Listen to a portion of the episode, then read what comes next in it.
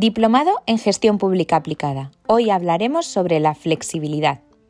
Este principio implica que los impuestos deben adaptarse al contexto económico, facilitando así su tarea de estabilizadores automáticos de la economía.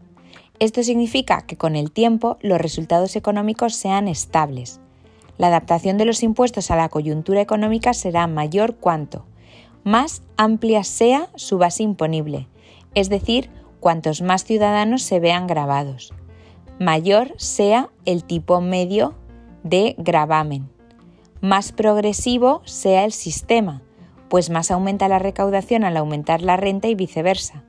La progresividad de un impuesto sobre la renta hace que si un individuo ve su salario recortado como consecuencia de una crisis, pueda retener en promedio una mayor proporción de cada uno de sus ingresos. Dichas cantidades las destinará al consumo o inversión, estimulando la actividad económica. Y cuarto, cuanto más rápido se produzca la recaudación, lo que se consigue, por ejemplo, cuantas más retenciones en origen haya o gracias a elementos como la digitalización, que permite contar con declaraciones tributarias a tiempo real o comprobantes de facturas electrónicas.